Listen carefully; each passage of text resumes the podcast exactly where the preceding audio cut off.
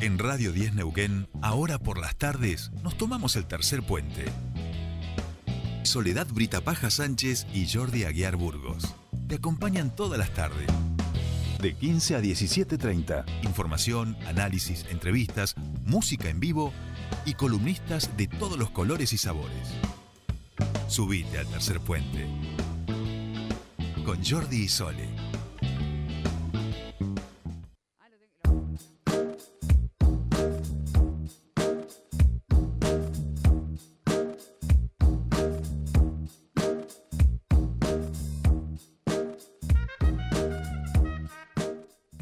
Ya estamos aquí comenzando nuestra segunda hora y como habíamos anunciado al comienzo del programa, vamos a charlar con uno de nuestros politólogos preferidos, este, que vamos siempre charlando con él, en este caso de Estudio Par Consultores, con Rodo Paniceres, que han sacado un estudio que a mí me parece muy interesante, eh, que tiene que ver cómo se compone la matriz ideológica de cada partido político.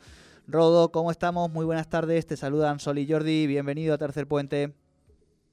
Hola, buenas tardes, Jordi, Sole. Un saludo para ustedes y para toda la audiencia de la radio.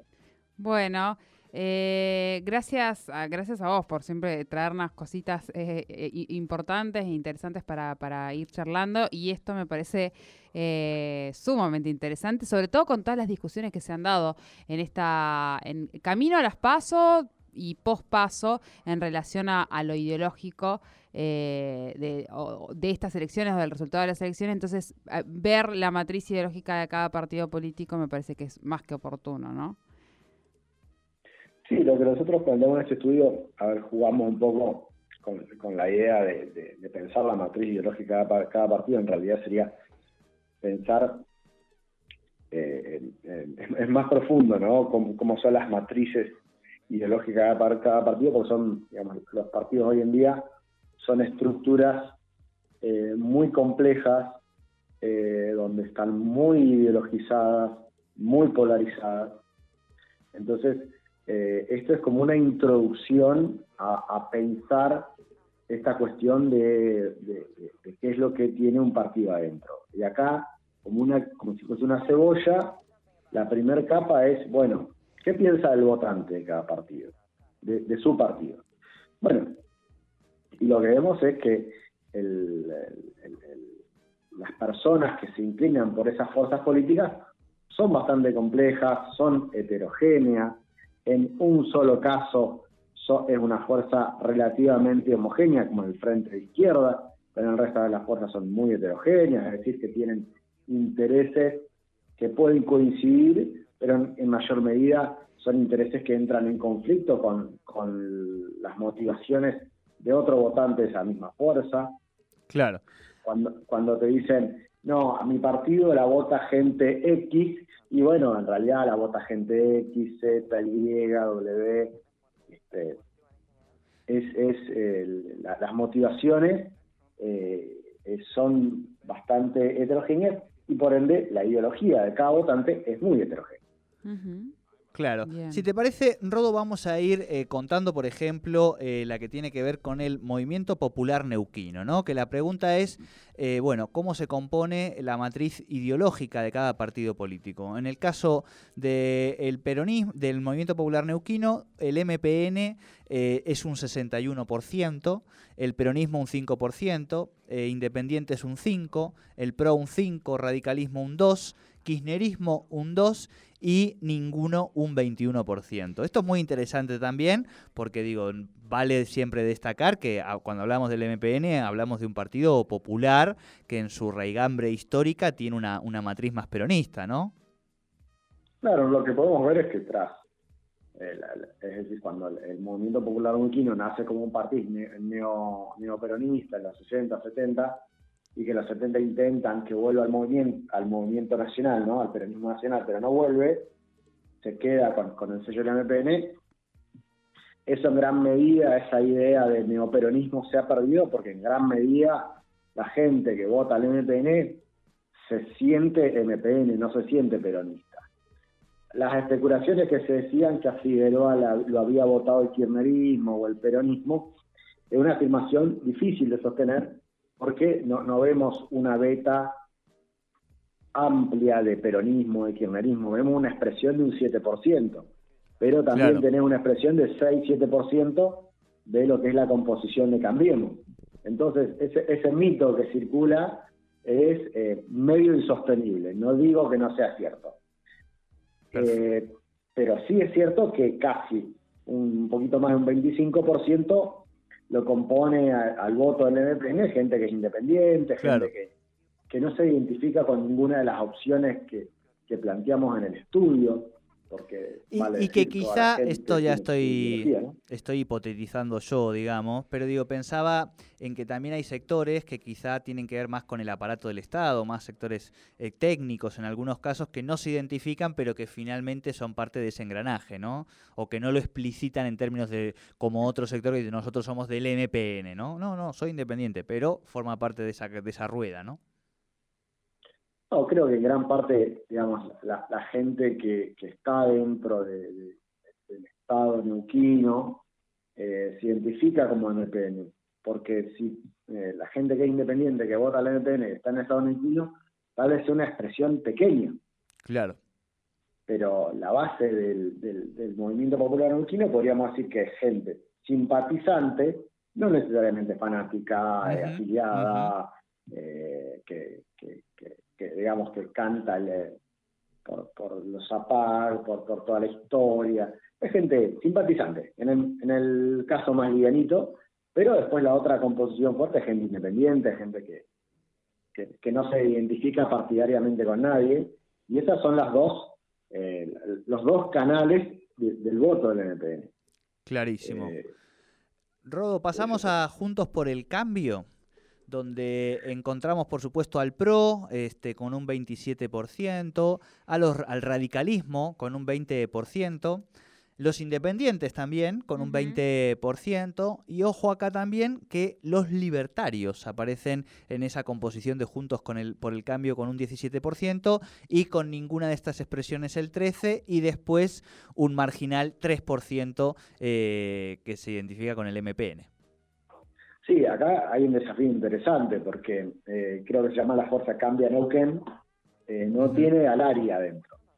Este, entonces, bueno, el, desafío era, bueno, ver cómo se compone esa idea.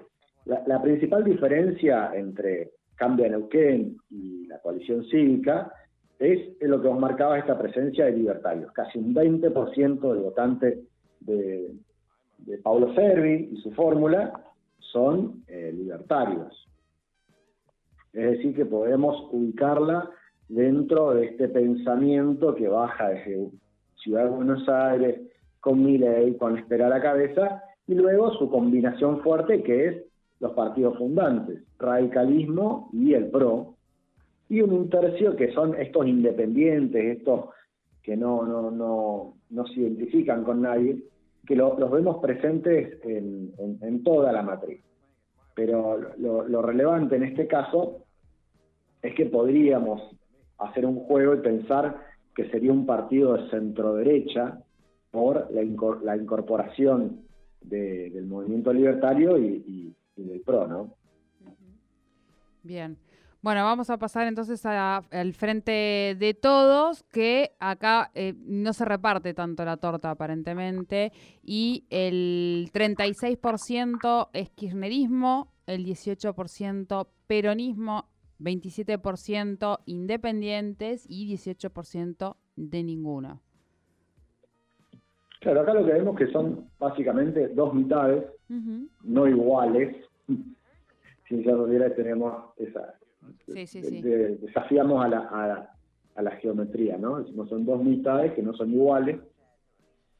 Eh, por un lado, toda la matriz peronista, con el desprendimiento kirchnerista, y luego toda una matriz independiente, digamos, desafiando que el frente de todo es kirchnerismo, y el frente de todo podemos decir que es un, es un, un partido, un frente electoral eh, bastante heterogéneo y que en gran parte no, la mitad básicamente, no necesariamente abrazan la causa de Néstor, Cristina, Perón, Evita, sino que eh, abrazan las reivindicaciones de lo que fue el Frente para la Victoria.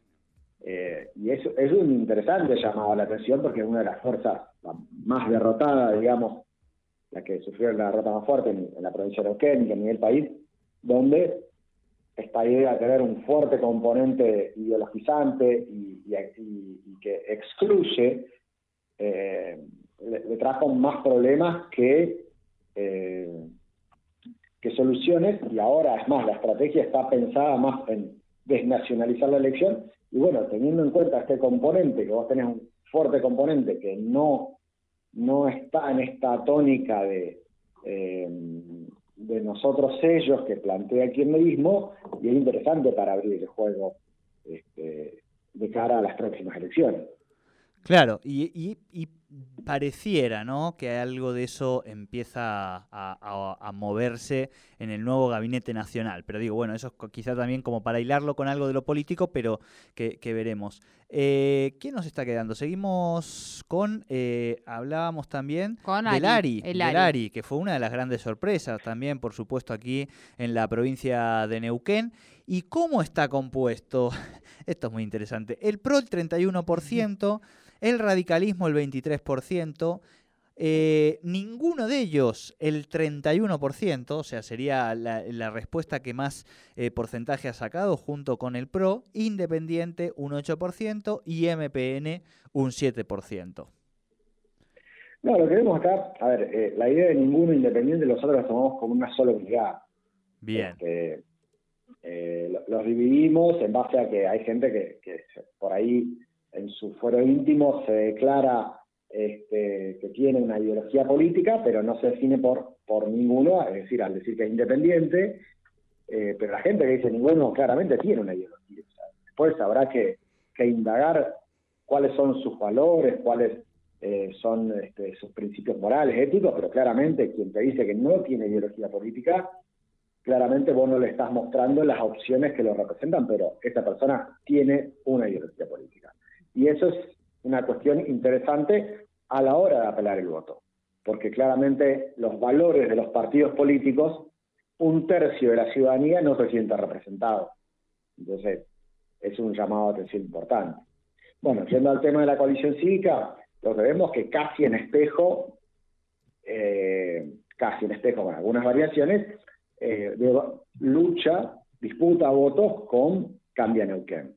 Claramente son muy parecidas las dos matrices, disputan en, casi una porción similar, un poquito más exagerado la idea del PRO, más, más representada y también más fuerte la cuestión independiente. Ah, ahí, sí, perdón, la, te quería decir, digo, halcones y palomas, ¿no? Podría ser un poco la, la, distinción de estas dos listas que responden al mismo electorado. es medio relativo, porque en realidad... Eh, eh, el guía, si bien representa más que eh, los halcones, representa más el antikirnerismo, que es muy distinto decir que es un halcón. y también representa a gran parte de, la gente independiente, es decir, porque él va por afuera, no logra consensos para ir por adentro, para ir a un paso, y va por afuera con el sello de la coalición cívica, y vemos que gran parte, eh, casi un 40% del votante de, de Carlos de Guía es independiente.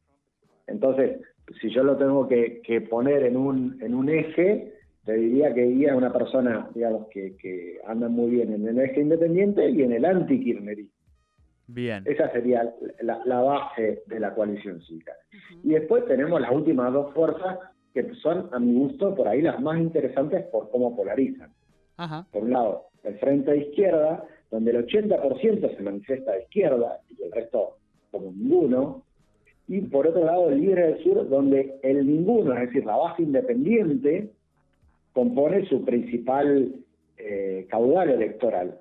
Entonces son dos posiciones bastante interesantes, porque hicieron un resultado electoral ambas fuerzas cerca de sus máximos históricos, muy cerquita, o, creo que por encima, eh, y tienen un componente muy fuerte, es decir, el Frente Izquierda Unidad va a buscar votos en todo el sector de izquierda en sus distintas vertientes.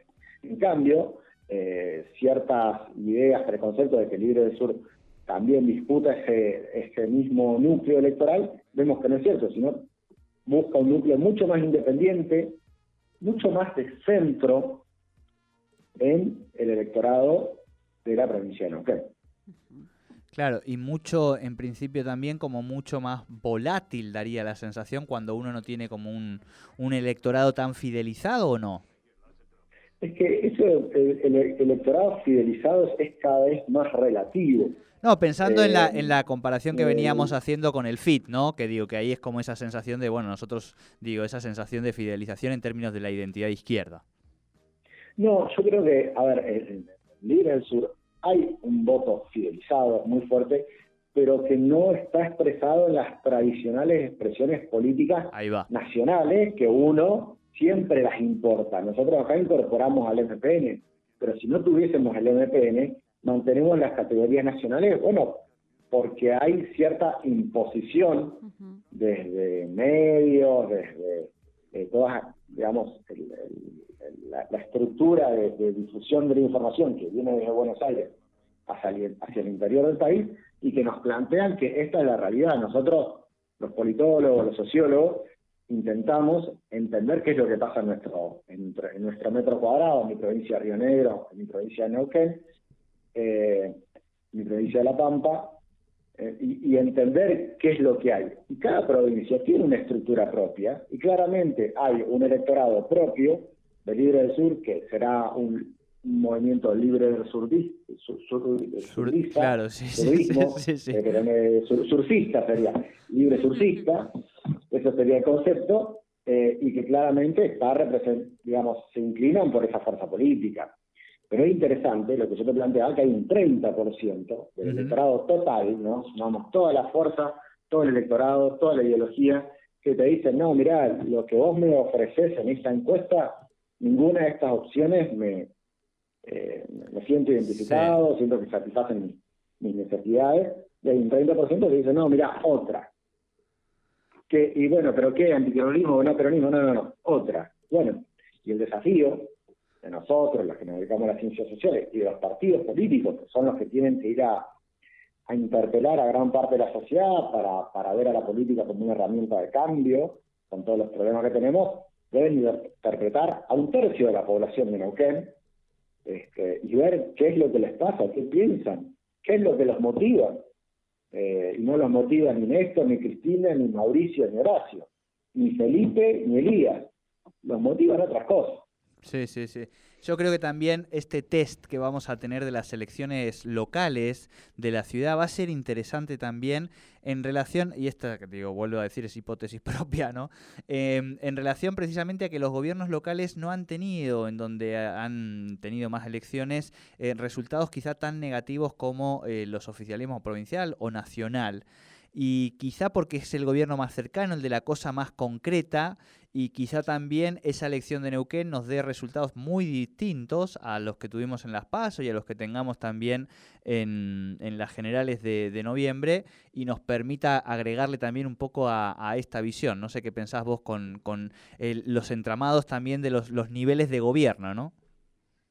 Lo que sucede es que en los 80, mi, abuelo, eh, mi viejo, votaban el mismo partido para intendente, para gobernador, para diputado, para presidente. Hoy en día no pasa eso. Nosotros, yo, mis amigos, mis amigos más chicos, votamos una cosa para intendente, otro partido para gobernador, otro partido para presidente. En las medio tiempo votamos otra cosa. Es decir, que son elecciones muy coyunturales, donde el electorado cada vez es más crítico, es más politizado, no en términos partidarios, sino en términos de, de, mirar mucho la cosa pública, y valoran otras cosas. Cuando a veces escuchás a algún dirigente que dice, no, el electorado no falló. ¿No? ¿Qué, ¿Qué, te debe a vos el electorado? Claro. Es ¿qué te debe a vos? Eh, si la calle es de tierra, no hay cloaca, ¿qué te debe a vos?